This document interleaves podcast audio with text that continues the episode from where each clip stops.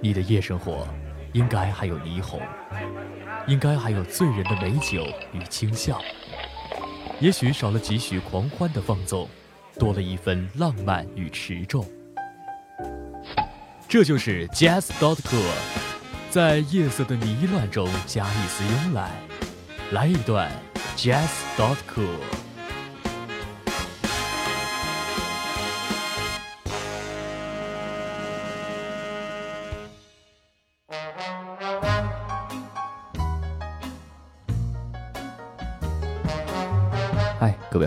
欢迎收听今晚的 Jazz dot cool，我是孝文。本节目是由 Jazz dot cool 与假 FM 假电台联合出品的，专注于分享爵士乐的节目。如果你有好的爵士乐故事或者对爵士乐的感受呢，欢迎随时与我们联系。投稿邮箱是 hello at jazz 点 cool，或者呢，你也可以在微信和新浪微博当中搜索 Jazz dot cool 找到我们。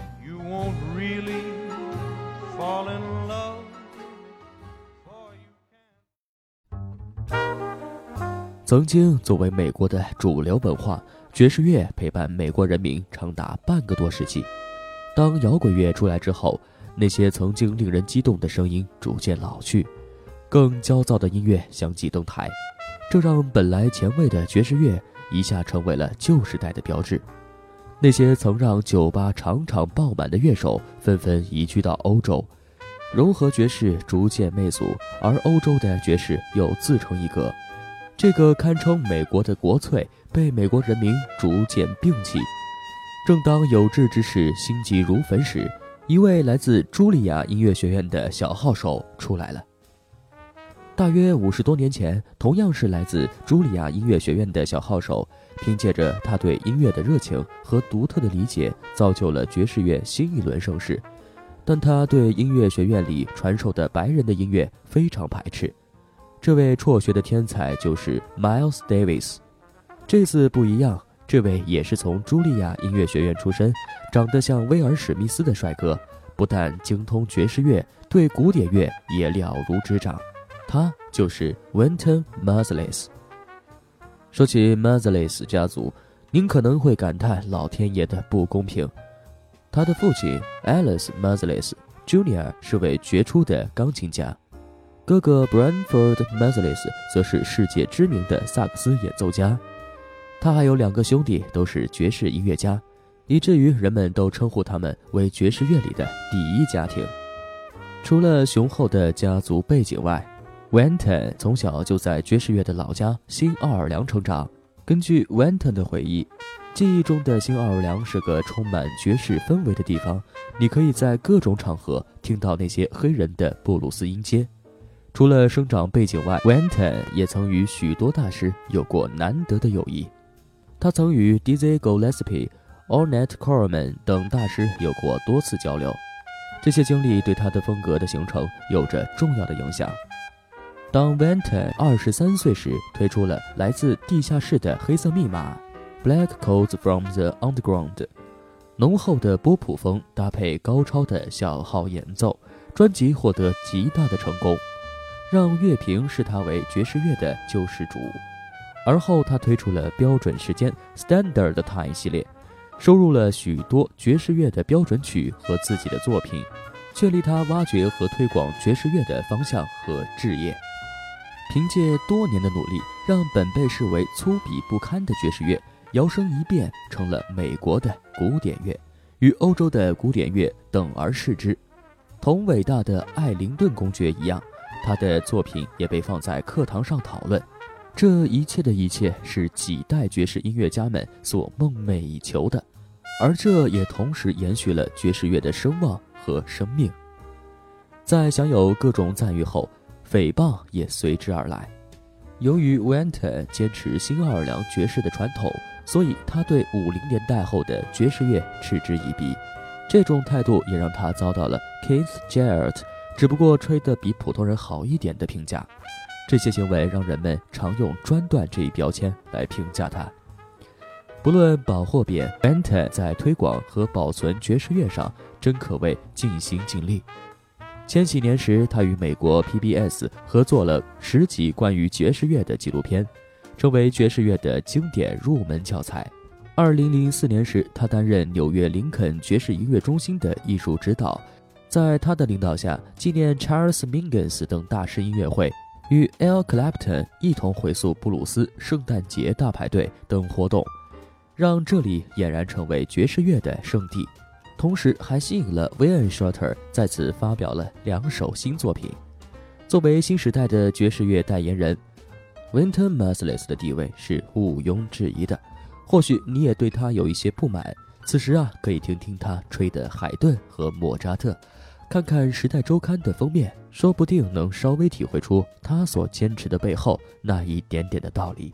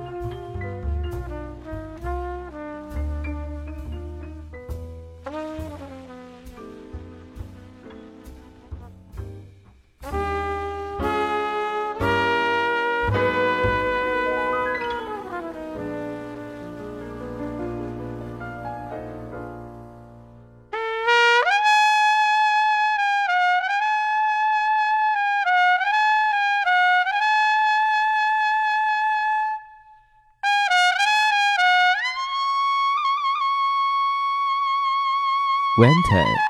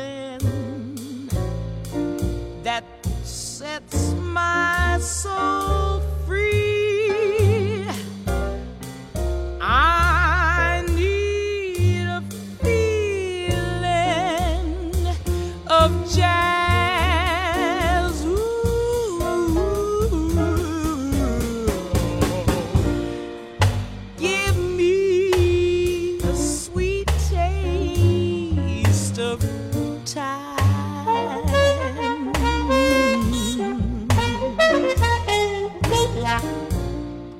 Ride cymbals glide on the afterbeat.